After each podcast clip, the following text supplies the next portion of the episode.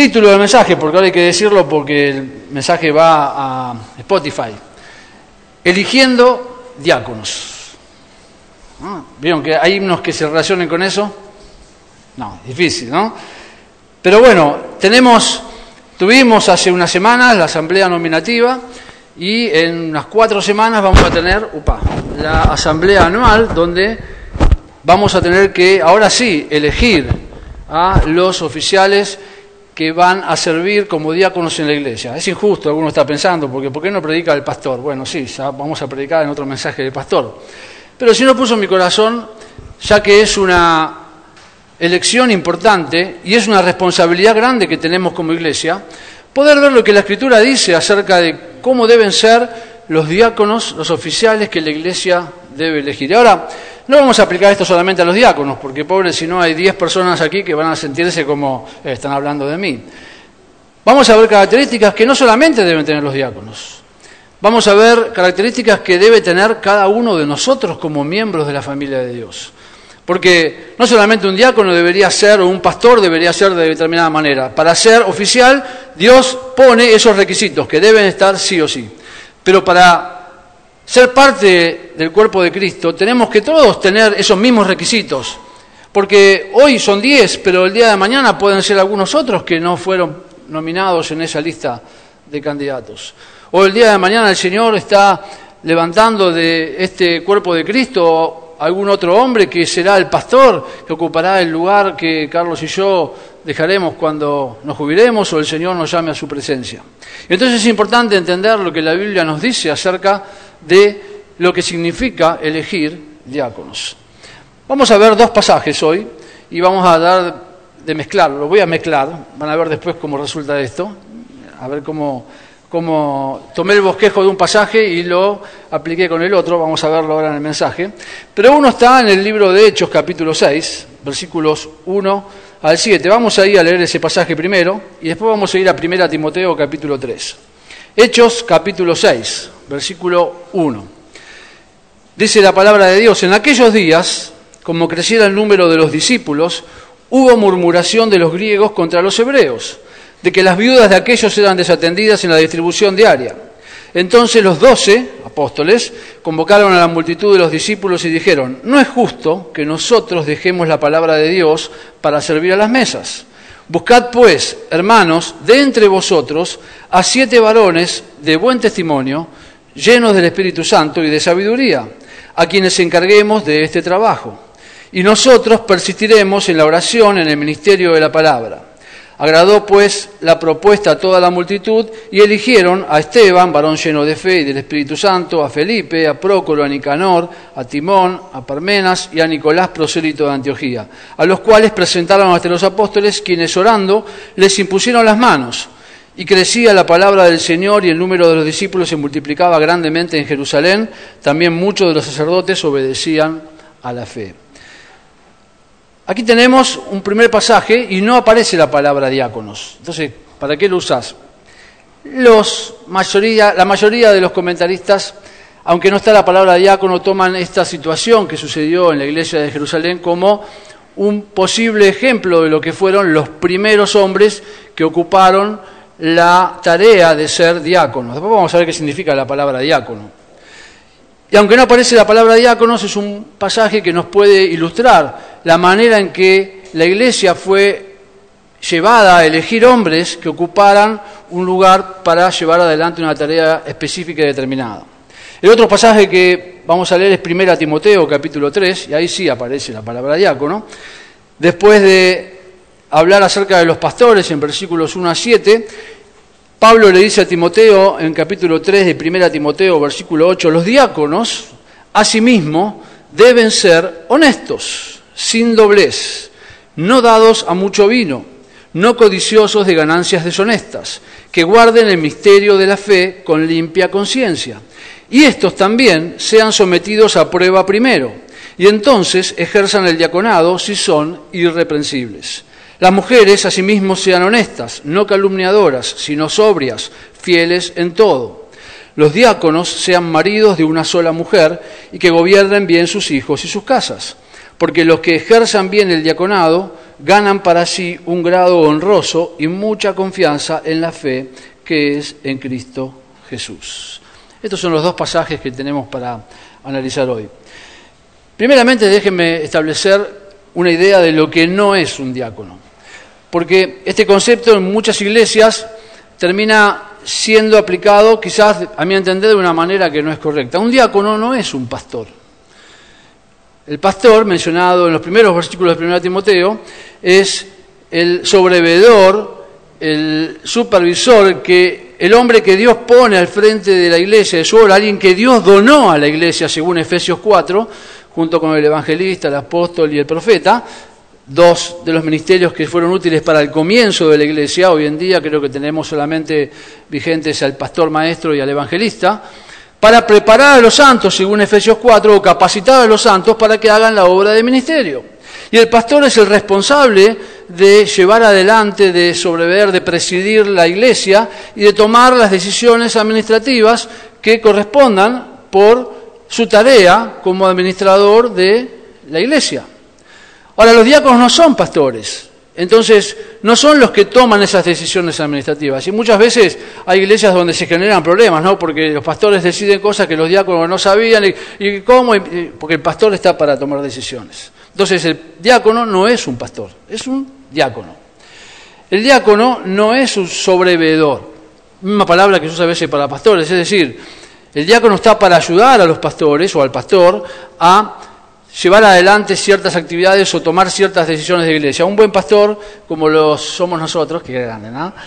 Un buen pastor como lo es Carlos, siempre va a tener alrededor suyo buenos consejeros, y en este caso no solamente los diáconos, pero principalmente los diáconos y hombres espirituales, a los cuales puede consultar, con los cuales puede compartir, porque dice Proverbios que en la multitud de consejos está la victoria. Entonces un pastor que es inteligente va a rodearse de buenos consejeros para llegar a una mejor decisión al final de cualquier proceso que tenga que llevar adelante. Entonces, entendiendo esto, ¿qué es un diácono? La palabra diácono se usa en dos sentidos en el Nuevo Testamento.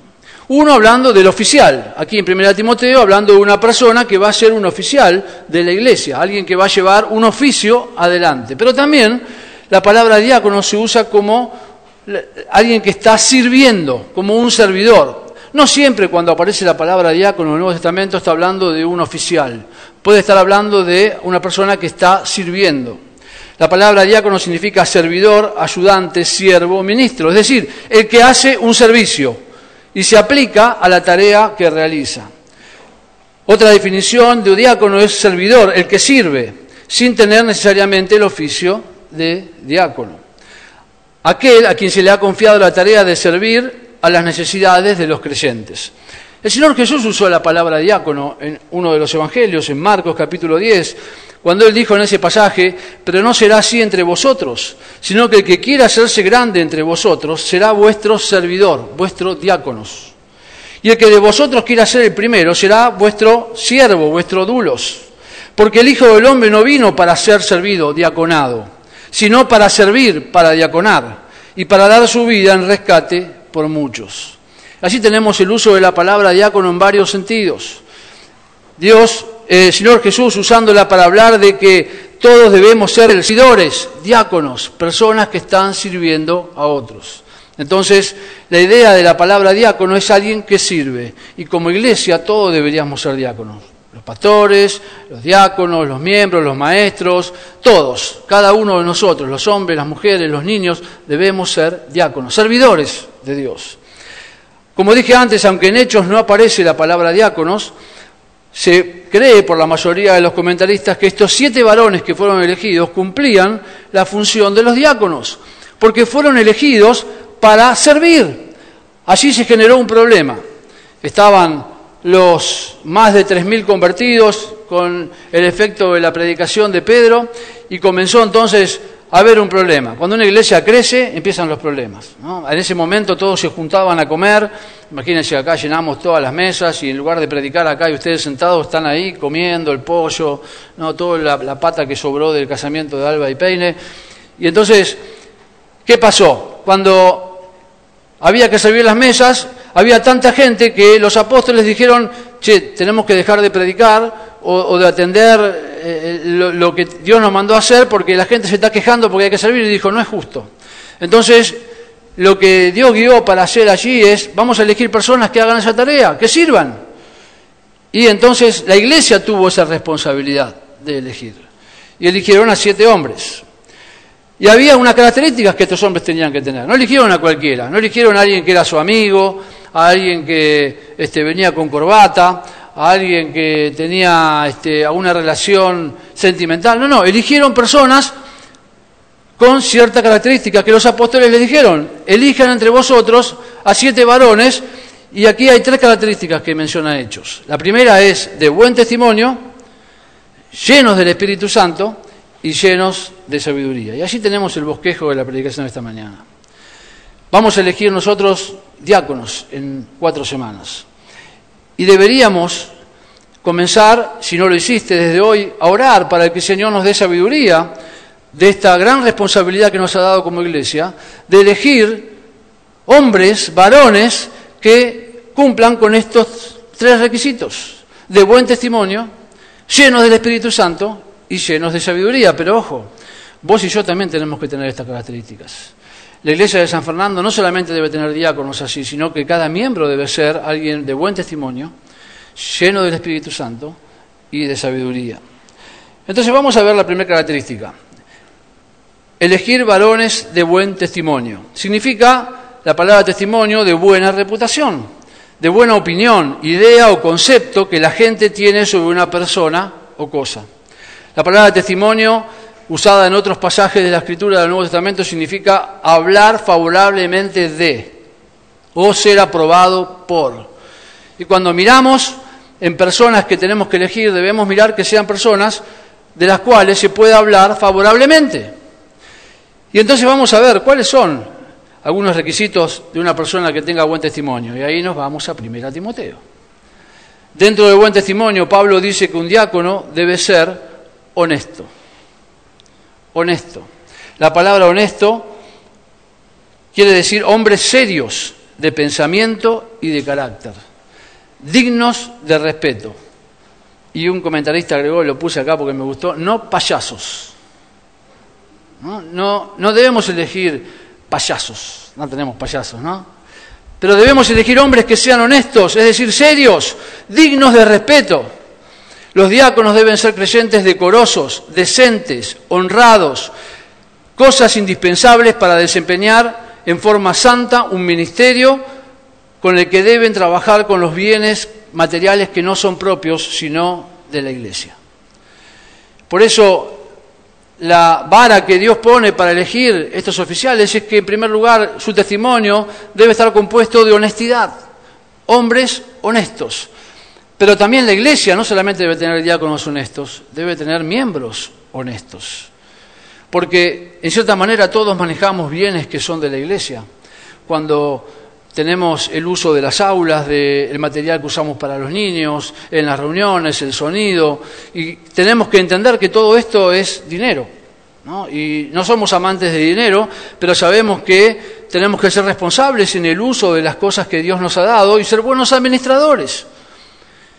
Pero la primera característica acerca del testimonio de los diáconos es que deben ser honestos. Así que cuando llegue la boleta, el 24 o el 26 de diciembre, y allí tengas que elegir diáconos, desde hoy anda pensando, ¿este hombre es honesto? Mm, no, entonces no lo voto.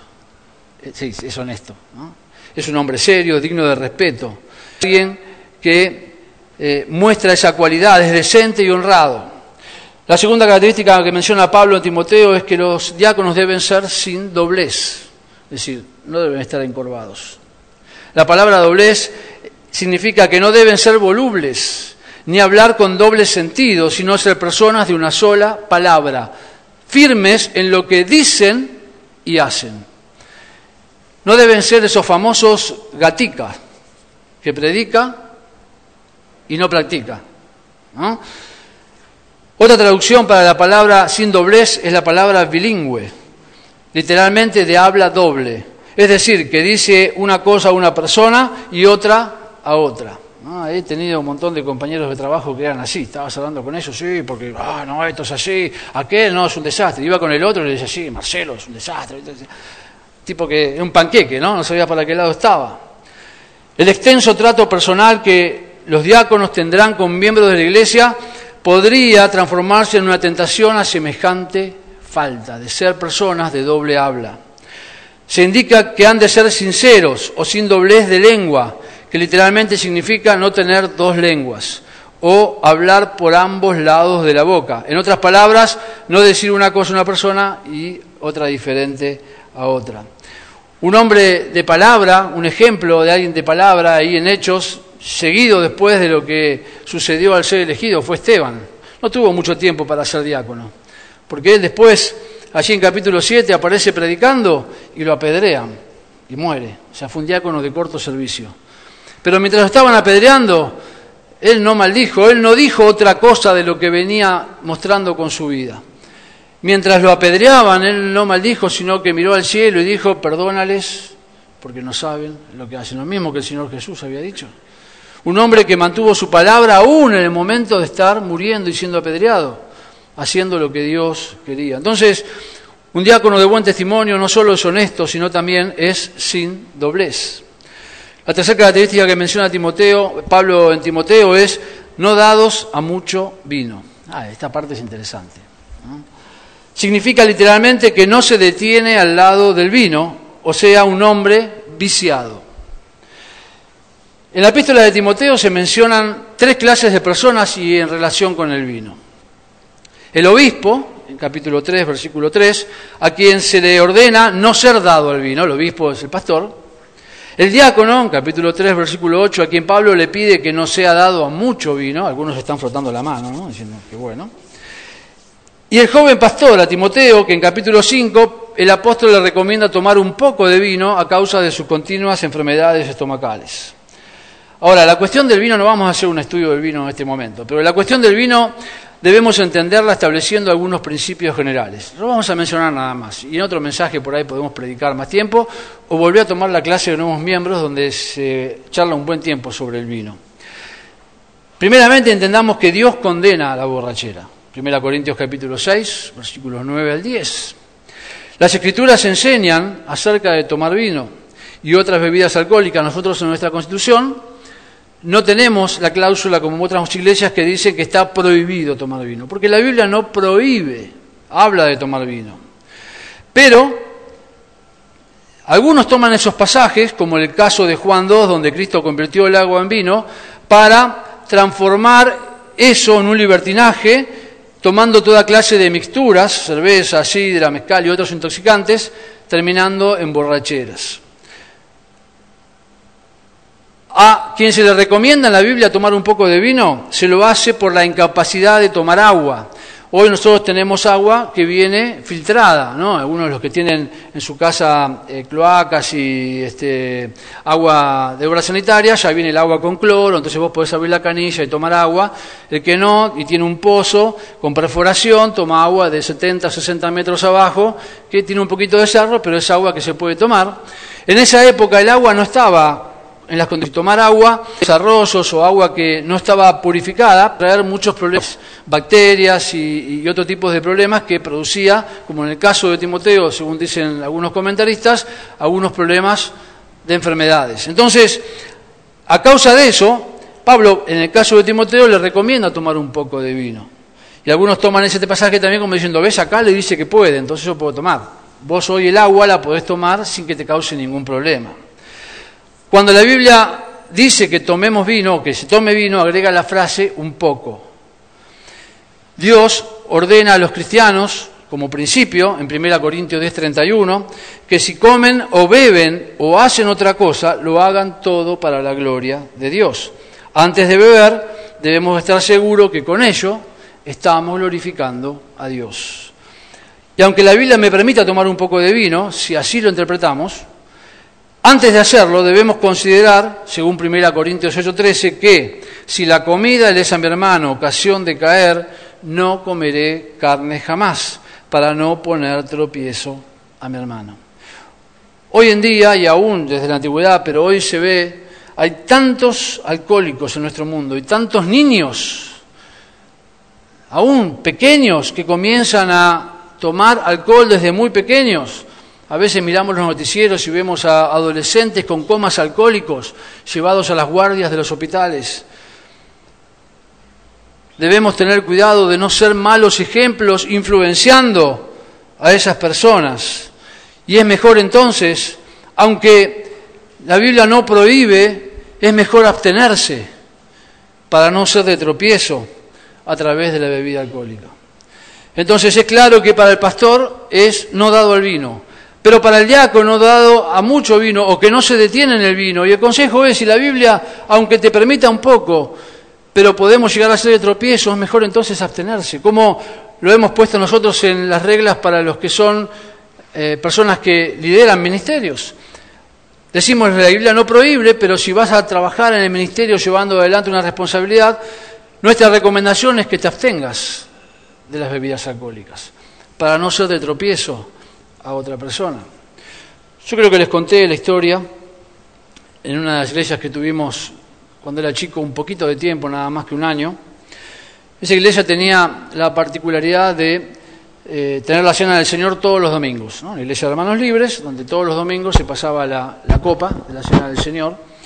En esa época no es como hoy que tenemos las copitas individuales, sino que pasaba una copa y este, tomaba este, al lado tomaba el otro, tomaba el otro. Nosotros agarrábamos la copa y mirábamos donde no tenía rush de alguna mujer que la había tomado antes, la dábamos vuelta y ahí llegó un momento que ya no había espacio.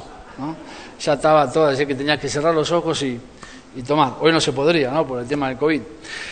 Pero el, líquido que había dentro de la copa no es como el que tomamos nosotros, que es jugo de uva. Era vino. Ese vino muy rico, que es el vino de cura, famoso vino de cura, ¿no? Que es como un licorcito, que te da ganas de la copa tomar y decir, amén, Señor, ¿viste? fondo, fondo blanco, decías. Y un sorbito, ¿viste? Y te quedaba con unas ganas después. Pero en esa congregación había una familia que, por la cual se había orado mucho tiempo y el esposo eh, era alcohólico. Por la gracia de Dios esa familia se convirtió después de mucho orar, así casi como oramos por mi padre, treinta y pico de años. Y la familia comenzó a congregarse, se bautizó toda la familia y el hombre dejó el alcohol y fue realmente un lindo testimonio. Pero cuando participó de la cena del Señor por primera vez, tomó la copa y eso que puso en su boca trajo los recuerdos de lo que tanto le había costado dejar. Y esa copa que tomó la cena del Señor lo volvió a llevar al alcohol. Un sorbito. Ahora, la iglesia no tuvo la intención de que este hombre volviera al alcohol, pero fue un sorbito. Para alguien que había sido alcohólico, el volver a tomar un poquito le produjo la necesidad de volver a aquello con lo cual había luchado y dejado por muchos años de su vida. Ahora, una pavada. ¿no? Y yo no creo que ninguno de los pastores o diáconos de la iglesia haya tenido intención de que eso suceda. Pero a veces pensamos que yo tengo el derecho de, de tomar este, lo que quiera y, y se me apagó la computadora. Este, y, entonces voy a hacer lo que quiera.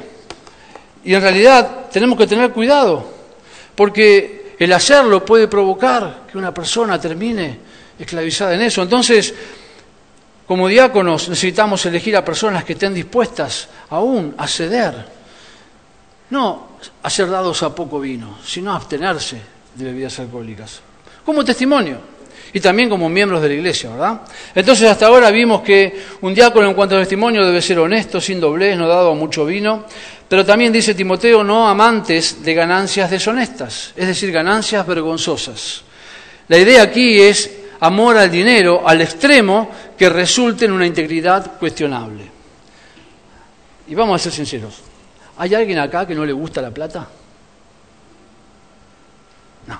A todos nos gusta la plata. El problema aquí no es que no, no está en que nos guste la plata, el tema es que eso se transforma en un amor desenfrenado hacia el dinero o las cosas materiales. Y el apóstol aquí no está en contra de las ganancias, que según entendemos por lo que la Escritura enseña, son el premio de Dios al que siembra y al que trabaja. Dice Salomón allí en Eclesiastés que es bueno que el hombre disfrute del fruto de su trabajo. Pero aquí la exhortación es a quienes la procuran de manera deshonesta, es decir, usando la injusticia y el engaño.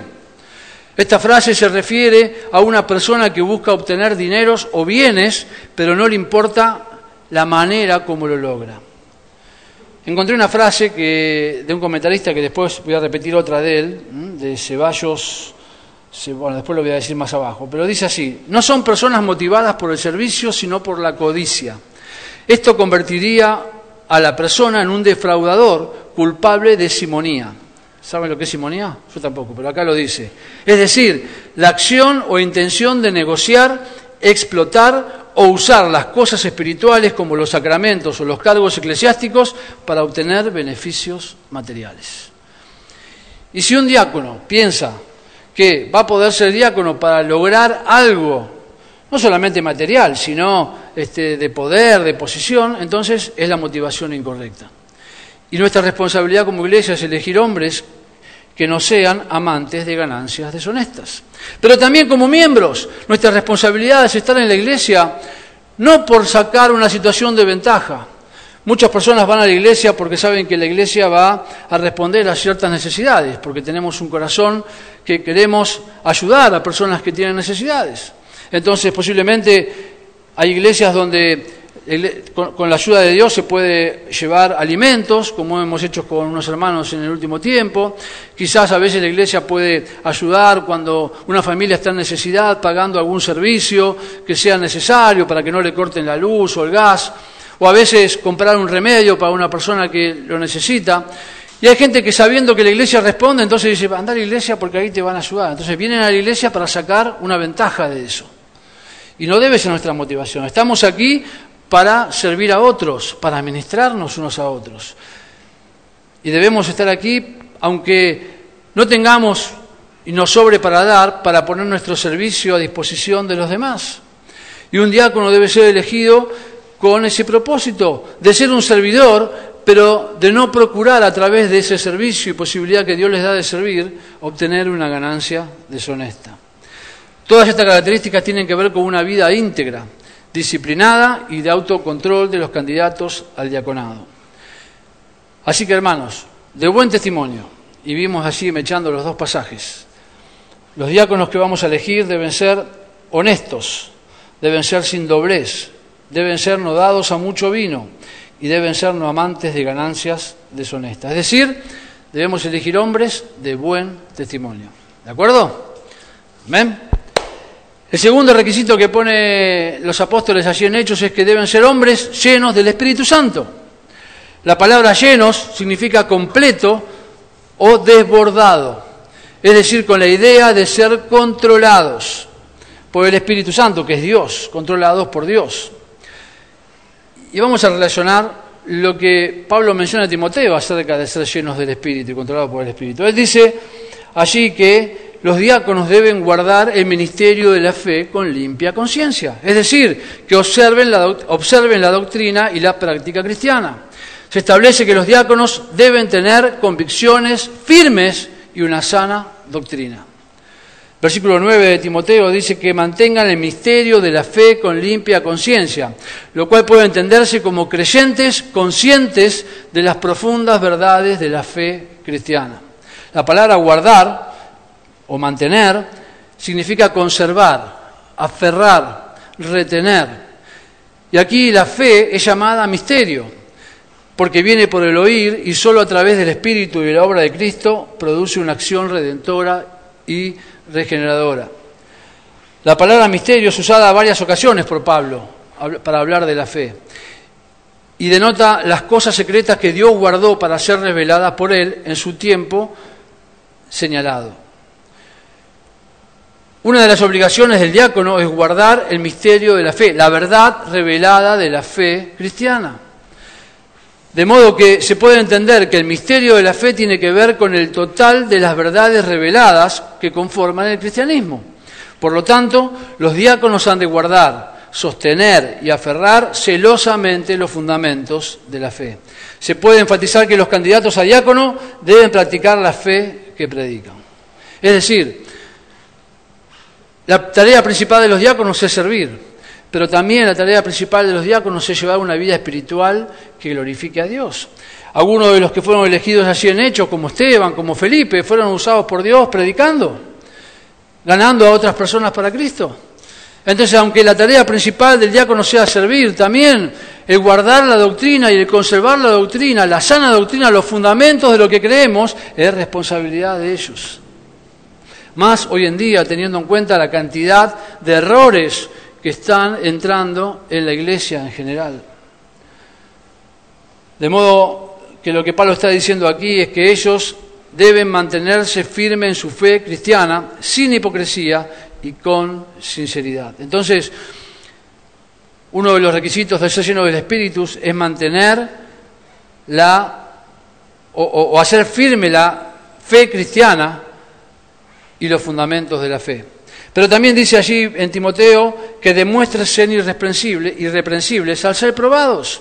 Otra indicación que da el apóstol aquí en Timoteo es que los diáconos deben ponerse a prueba y si son aprobados, pueden ser elegidos para ese ministerio. Sometidos a prueba primero indica que los diáconos también deben pasar por una evaluación de sus vidas y su servicio al Señor. La forma del verbo que Pablo usa aquí en Timoteo, sometidos, indica que esta evaluación requiere un periodo de prueba y no solo un examen. Me acuerdo cuando eh, el Señor puso en mi corazón la convicción de, que Él me estaba llamando al ministerio. Comenzó la preparación y a estudiar todo lo que tenía que ver con la sana doctrina y, todas las eh, verdades que la Biblia enseña acerca de lo que un pastor debe conocer, ¿no? prepararse para el ministerio. Entonces comenzás a estudiar teología, este, cristología, soteriología, neumatología, eventos futuros y acerca del matrimonio, acerca de un montón de cosas que tenés que saber. ¿Por qué? Porque en algún momento vas a tener que hacer la ordenación. Ahora, la ordenación no es bíblica. ¿no? En ninguna parte de la Biblia dice que un pastor debe ser ordenado. Pero sí se usa como una tradición de que un pastor debe dar defensa de su fe frente a otros colegas que van a recomendar a la iglesia si es una persona, si es un hombre que es apto o no para estar al frente de la iglesia como pastor. Y yo lo hice aquí en esta iglesia, no sé si algunos se acuerdan, ¿eh? estaban allí, el pastor Carlos también lo hizo, este, y, nos paramos aquí adelante, temblando, con todo el apunte que tenías acá, y allí abajo había, eh, en mi caso creo que eran seis o siete eh, pastores, en el caso de Carlos creo que había algunos más, y había algunos de ustedes en la iglesia que estaban observando y comenzaron a hacer un montón de preguntas. Pa, pa, pum, y vos estás ahí, viste, tenés que saber todo casi en memoria, ¿no? Porque si estás buscando, eh, entonces te preguntan y vos respondés y vas defendiendo. Y entonces, después de pasar esa prueba, después de pasar ese examen, después de pasar esa situación, vos te quedás acá, te empezás a secar la transpiración y Carlos se llevó a los pastores allá atrás, al fondo, y comenzaron a hablar y, Carlos empezó a escuchar lo que los otros pastores le decían, no, mirá, a este flaco le falta un poquito, está verde, poner un poquito más en la tierra, regalo, o no, sí, hicieron preguntas y después de un ratito, no me acuerdo cuánto fue, para mí fueron dos días, pero creo que habrá sido 20 minutos, ahí volvió Carlos con los pastores y yo estaba acá adelante y escuchando la, respuesta, ¿no? Ellos dijeron, sí, lo, recomendamos. Y el domingo siguiente la iglesia, este, con todos los hombres, me acuerdo, tengo la foto, estaban acá todos algunos de ustedes, orando, yo estaba de rodillas, con, la última vez que usé corbata, creo que fue esa. Este, y la iglesia entonces, allí, aunque ya la iglesia había elegido y había aprobado el hecho de ser un pastor, pero con la recomendación uno ya había pasado el examen, que tenés que todos los días seguir preparándote. Y la idea es esa, que un diácono debe ser sometido a prueba. Ahora no vamos a poner al diácono acá adelante, le vamos a bombardear a preguntas, porque él no va a dar un examen de teología. Pero sí lo que significa este pasaje es que un diácono debe ser observado. Y este es el proceso en el que toda la iglesia debe observar a estos hombres que fueron nominados para ser diáconos de la iglesia. Porque ha sido realmente por la gracia de Dios que esos hombres se destacaron sobre otros, porque ustedes como iglesia, como nosotros como iglesia, observamos en ellos algo que les recomendaba para ser nominados para candidatos a diáconos. Y ahora la responsabilidad de la iglesia es observarlos para poner bajo escrutinio las características de su carácter, de su firmeza y la cualidad de sus convicciones, así como sus dones y habilidades para el cumplimiento del ministerio. Y entonces, si lo analizás, si los observás y llegás al 26 de diciembre con un resultado, y si son aprobados y los encontrás irreprensibles, entonces los podés votar. Ahora, la palabra irreprensibles no significa impecables, significa estar libres de acusación o no acusado de cargo alguno. Y entonces, si estos hombres y candidatos que vamos a tener los observamos y en nuestro análisis los encontramos irreprensibles, libres de acusación o de cargo alguno, entonces, con toda la paz del Señor ahí podés en la boleta marcar a cada uno. Porque eso es lo que la Biblia dice, que es una característica de ser llenos del Espíritu, que deben guardar los fundamentos de la fe, pero que deben tener vidas irreprensibles, que no se los puede acusar. Y este es el método bíblico y provee un procedimiento sabio para que las iglesias elijan a sus servidores. Entonces, los diáconos, pero cada uno de nosotros debemos ser personas de buen testimonio, personas llenas del Espíritu Santo, pero también el último requisito de hechos es que deben ser varones llenos de sabiduría. Llenos, igual que la palabra del Espíritu Santo, completos o desbordados, y la palabra sabiduría significa prudencia, discreción, capacidad de entender y en consecuencia de actuar de manera sabia. Como hombres sabios o prudentes, vamos a enfocar los requisitos de alguien lleno de sabiduría en lo que Pablo menciona acerca de la familia. En Timoteo dice que el diácono debe ser marido de una sola mujer. Alguien sabio va a saber cómo ministrar su familia. La expresión en el griego no describe tanto el trasfondo matrimonial del hombre, sino su carácter. Es un hombre dedicado a una mujer que es su esposa. Su matrimonio es estable y su relación con otras mujeres es intachable. Es un hombre dedicado a la mujer, a su esposa, como mencioné recién. Ahora, aquí hay diferencias de opinión en cuanto a lo que significa la frase marido de una sola mujer, pues se puede interpretar de diversas maneras. Vamos a ver muy rápidamente cómo algunos comentaristas las interpretan. Las posturas van desde el extremo de entender esta instrucción como un impedimento para el ministerio de personas solteras, así que el pela estaría fuera de... No aunque esto cuestionaría la propia experiencia y enseñanza del apóstol y de Jesús. Se cree que Pablo era soltero, y si no Jesús sabemos que era soltero. Entonces, si esa fuera la posición, que un diácono no puede ser soltero, entonces tampoco Pablo podía haber sido apóstol, ni Jesús, ¿no? haber sido este, un siervo. Además, para ser congruente con este tipo de interpretación, se eliminaría a personas casadas que no tienen hijos, porque lo que sigue es que el que está casado debe gobernar a sus hijos. Entonces, si interpretamos que marido de una sola mujer es alguien que es solamente casado, entonces para ser diácono no solamente tiene que estar casado, sino también tiene que tener hijos. Y eso elimina en forma incongruente cada uno de los requisitos. Finalmente, la frase también se puede entender como el requisito de no tener más de una mujer simultánea en la relación, en una relación polígama o adúltera. Yo creo, y estoy de acuerdo con esta interpretación, que es marido de una sola mujer a la vez. En ese momento la costumbre de la poligamia era muy normal. Había muchos sacerdotes o personas que estaban al frente de ciertos ministerios que tenían más de una mujer. Y aquí Pablo establece entonces un nuevo orden para cómo debe funcionar un oficial de la iglesia. Esta interpretación está más acorde con el contexto y sentido de los requisitos que buscan que los ministros sean personas de moralidad incuestionable. Ante todo, este requisito es un requerimiento positivo de que un ministro acreditado por la Iglesia, quien va a servir y practicar la disciplina cristiana, debe tener una reputación intachable en el área sexual y matrimonial. Esto lo saqué de un comentario de Ceballos y Sorsoli, eh, que me pareció muy interesante y comparto un poco su, su manera de pensar en eso. Entonces, un diácono debe ser marido de una sola mujer a la vez, es decir, alguien sabio, que puede controlar su vida conjugal. Pero también dice que debe tener a su familia bajo sujeción, que gobiernen bien sus hijos y sus casas. Otro aspecto de la vida familiar de un candidato al diácono, al diaconado, tiene que ver con la familia. Por supuesto, si está casado y tiene familia, ¿no? Si es soltero, no. Se requiere que el diácono sepa conducir su hogar.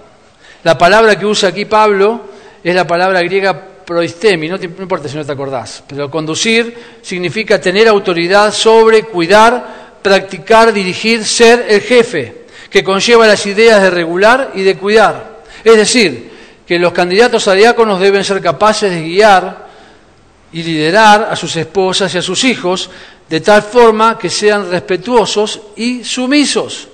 No es posible pretender guiar la familia de Dios o servir en la familia de Dios si uno ha fallado en guiar su propia familia. Entonces es muy importante esta característica que tenemos que tener. Al observar a nuestros diáconos debemos también observar a su familia.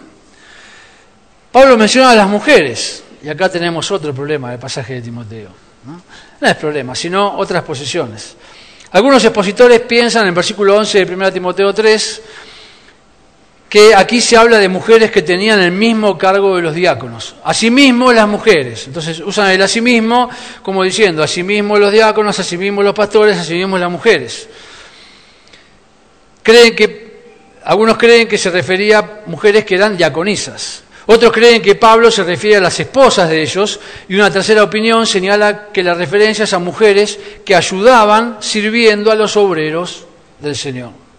Es probable que las recomendaciones de Pablo, en el versículo 11 de 1 Timoteo, hayan sido dirigidas a mujeres ayudantes que tenían el cargo, de los que tenían el cargo de diáconos. Quienes más deben apoyar a los diáconos en su ministerio son las esposas, como ayuda idónea. Pero alguno dirá, bueno, pero en Filipenses menciona Febe, que era diaconisa. Bueno, este comentarista dice, y en el caso de Febe, la diaconisa, consideremos que en el Nuevo Testamento la palabra diácono o sus derivados se usa más de 100 veces, pero no, todas, no en todas se refieren a los servidores por elección popular, como en el caso de Hechos. Creemos que en cuanto a Febe, la transliteración del griego al español se hizo sin la intención de establecer a la mujer en forma oficial. Y siendo esta la única ocasión en que la Biblia la usa, no la consideramos suficiente para basar en ella la doctrina de las diaconisas. Entonces, algunos usan esta palabra como para establecer también que las mujeres pueden tener oficio de diaconisas en la iglesia, concuerdo con la interpretación de este comentarista, creo que se usa como la palabra sierva de mujeres que ayudan a aquellos que sirven. Ahora, igualmente, sean uno u otro grupo de mujeres, Pablo menciona cómo deben ser las características de las mujeres. En mi caso, creo, en este caso, pienso que habla de las mujeres, no solamente de los diáconos también, sino de los pastores. Y dice que estas mujeres deben ser de una manera. Así que no solamente miramos a los candidatos a diáconos, Ahora también comenzamos a mirar a sus esposas para elegirlos. Porque sus esposas deben ser honestas. La misma palabra que usó en versículo 8 para los diáconos. Sobrias, serias, dignas, honorables, respetables.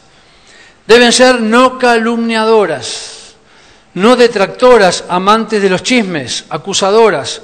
De ahí viene la palabra diábolos, de diablo, calumniar, y de ese verbo se deriva el sustantivo diablo, quien es, según Apocalipsis, el principal calumniador de los creyentes ante Dios. Entonces miramos en las esposas de los candidatos a diáconos y miramos que ellas sean honestas, no calumniadoras, que no amen el chisme, sobrias, ¿no? Se acabó el alcohol, la cerveza, sobrias, nada, la palabra sobria significa controladas, templadas, moderadas, fieles en todo, es decir, dignas de confianza. Dignas de confianza. Vos les podés contar algo y ahí muere. ¿no? está publicado en el boletín el domingo que viene. Y eso significa fieles en todo, confiables. Entonces, aquí cerramos los tres requisitos que los apóstoles pidieron a la iglesia que observen para elegir a los diáconos. Yo los mezclé con los de Timoteo. Tenemos que mirar en hombres que sean de buen testimonio, honestos, no amantes de ganancias deshonestas, hombres que estén llenos del Espíritu, que sepan guardar y mantener la sana doctrina, que sean probados al observarlos y sean hallados irreprensibles, es decir, que no se los pueda acusar de nada. Y hombres llenos de sabiduría, hombres que puedan gobernar bien sus casas, sus esposas y sus hijos. Y que sus mujeres, si las tienen, si son casados, sean mujeres honestas, no calumniadoras, sobrias, fieles en todo. Ahora, no solamente es requisito para los diáconos. Cada uno de nosotros como parte de esta iglesia debemos tener estos requisitos. Ser hombres y mujeres de buen testimonio. Hombres y mujeres llenos del Espíritu Santo. Hombres y mujeres llenos de sabiduría. Y si los hallamos, yo creo que sí, si podemos elegir diáconos con estas características, hay un resultado. Hay un resultado de elegirlo de la manera que la Biblia nos enseña. Con todos estos requisitos cumplidos, el apóstol puede afirmar que quienes ejerzan correctamente el diaconado van a obtener dos beneficios. Pero la iglesia también va a tener dos beneficios. ¿Qué obtienen como beneficio los diáconos? Si cumplen estos requisitos, ganan para sí, en primer lugar, un grado honroso. Por un lado, van a ganar buena reputación, que seguramente no tiene que ver con jerarquías, sino con una posición de dignidad, una posición espiritual de servicio que conlleva honor y estima ante Dios y la Iglesia. Un diácono que es elegido con estos requisitos y es un siervo fiel que Dios utiliza en la Iglesia, gana para sí una posición de dignidad y honor delante de Dios y de la Iglesia. Pero en segundo lugar, gana mucha confianza en la fe, que es en Cristo Jesús, dice Pablo. Por otro lado, se afirma que gana mucha confianza en la fe que es en Cristo Jesús. La idea de confianza viene del término parresia, es decir, firmeza, entereza, que implica libertad y valor para hablar. Implica que la persona ve incrementada su confianza y puede dar testimonio de su fe con plena certeza y seguridad. Ahora podemos entender por qué Esteban salió de allí, de servir las mesas, y tuvo esa firmeza y valentía para predicar, a pesar de que lo iban a apedrear. De por qué Felipe se lo considera el hombre más valiente de la Biblia, porque le paró el carro al eunuco, así, diciéndole, y le predicó y lo bautizó, y después desapareció, porque ganó para sí confianza, y un diácono que sirve como la Biblia enseña, gana para sí no solamente una posición de dignidad y honra, sino también confianza que es en la fe en Cristo Jesús. Pero también mencioné que no solo el diácono tiene dos beneficios, sino que la iglesia también tiene dos beneficios. En Hechos capítulo 6 dice que una vez que eligieron a estos hombres, se acabó la murmuración. Los griegos se quejaban contra los hebreos, las mujeres contra los aquellos, y lo que pasó allí es que no disciplinaron a nadie, no hicieron una asamblea para matar a los que murmuraban, simplemente eligieron a los diáconos para solucionar el problema. Y los hombres que eligieron solucionaron el problema, pero la iglesia como resultado creció. Dice allí en versículo 7 de Hechos 6, y crecía la palabra del Señor. La iglesia creció en calidad. La iglesia creció en aprender más de la Biblia. La gente pudo ahora prestar atención porque desapareció el problema, y el tener diáconos que sirvan con las características que Dios pide va a ayudar a la iglesia a crecer en lo espiritual. Pero también la iglesia creció no solo en calidad, sino también en cantidad. El mismo versículo termina diciendo, y el número de los discípulos se multiplicaba grandemente en Jerusalén. También muchos de los sacerdotes obedecían a la fe. La iglesia creció espiritualmente, en calidad, pero también creció en cantidad. Más personas fueron ganadas para el Señor. Más personas llegaron al Evangelio. Ahora, fíjense, ¿no? Es una pavada. Nosotros si vamos a elegir diácono, bueno, agarrar la boleta de Carlos te da, poner papá, papá, pepín. ¿Cuántas consecuencias hay por seguir los requisitos que la Biblia nos enseña al elegir a nuestros oficiales de la iglesia? Hombres de buen testimonio, hombres llenos del Espíritu Santo, hombres llenos de sabiduría. El beneficio final será para la iglesia, porque va a crecer. Pero el beneficio también va a ser para esos hombres y sus familias, porque van a ganar posiciones de dignidad y de firmeza en su fe en Cristo Jesús. Como conclusión, buscad pues, hermanos, de entre vosotros a siete varones. La iglesia ya nominó. Ahora nos queda en este periodo hasta el 26 de diciembre nuestra responsabilidad de orar por estos hombres, cada día de llevarlos a la presencia de Dios y de observar, de tomar este pasaje de la Escritura y de mirar que los diáconos que vamos a elegir sean hombres de buen testimonio, sean hombres llenos del Espíritu Santo y sean hombres llenos de sabiduría, a quienes encarguemos el trabajo de servir. ¡Wow! A quienes encarguemos el trabajo de servir. La dignidad del diaconado queda establecida por las elevadas exigencias que Dios recomendó a través de las enseñanzas de Pablo a Timoteo para la elección de los mismos. Esta dignidad que Dios estableció en su palabra es responsabilidad nuestra de mantenerla hoy en San Fernando, no actuando diferente a lo que Dios recomienda en su palabra. Debemos orar, tomar tiempo para observar y en la próxima asamblea elegir a nuestros oficiales siguiendo las recomendaciones que Dios da en su palabra. De esta manera vamos a ayudar a estos siervos a ejercer con efectividad su ministerio, pero también a traer un beneficio para nuestra iglesia. Recuerden, estos no son solo requisitos para los diáconos o los candidatos a diáconos que vamos a elegir. Son requisitos para cada hombre y para cada mujer que compone la membresía de esta iglesia aquí en San Fernando.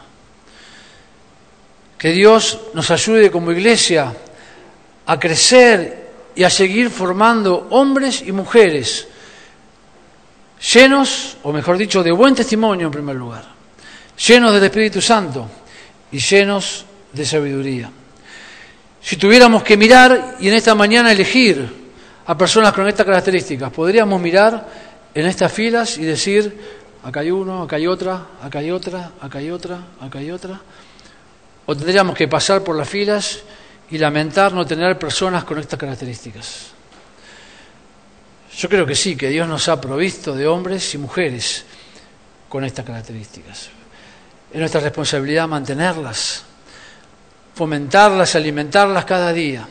Que vos y yo podamos ser, junto con nuestros futuros diáconos, cristianos de buen testimonio, honestos, no amantes de ganancias deshonestas, sobrios, que guardamos y cuidamos la sana doctrina, que podemos ser puestos a prueba y ser hallados irreprensibles, que somos sabios en administrar la familia que Dios nos ha dado. Hombres y mujeres de buen testimonio, llenos del Espíritu Santo y llenos de sabiduría. ¿Lo sos? Ojalá que seas una de estas personas. Así que en cuatro semanas, al elegir a nuestros oficiales, hayas orado, hayas tomado tiempo para observar y que cuando votemos y elijamos a nuestros oficiales, Dios bendiga a esta iglesia por tener hombres y mujeres que están dispuestos a servir al Señor con fidelidad. Amén. Que el Señor les bendiga.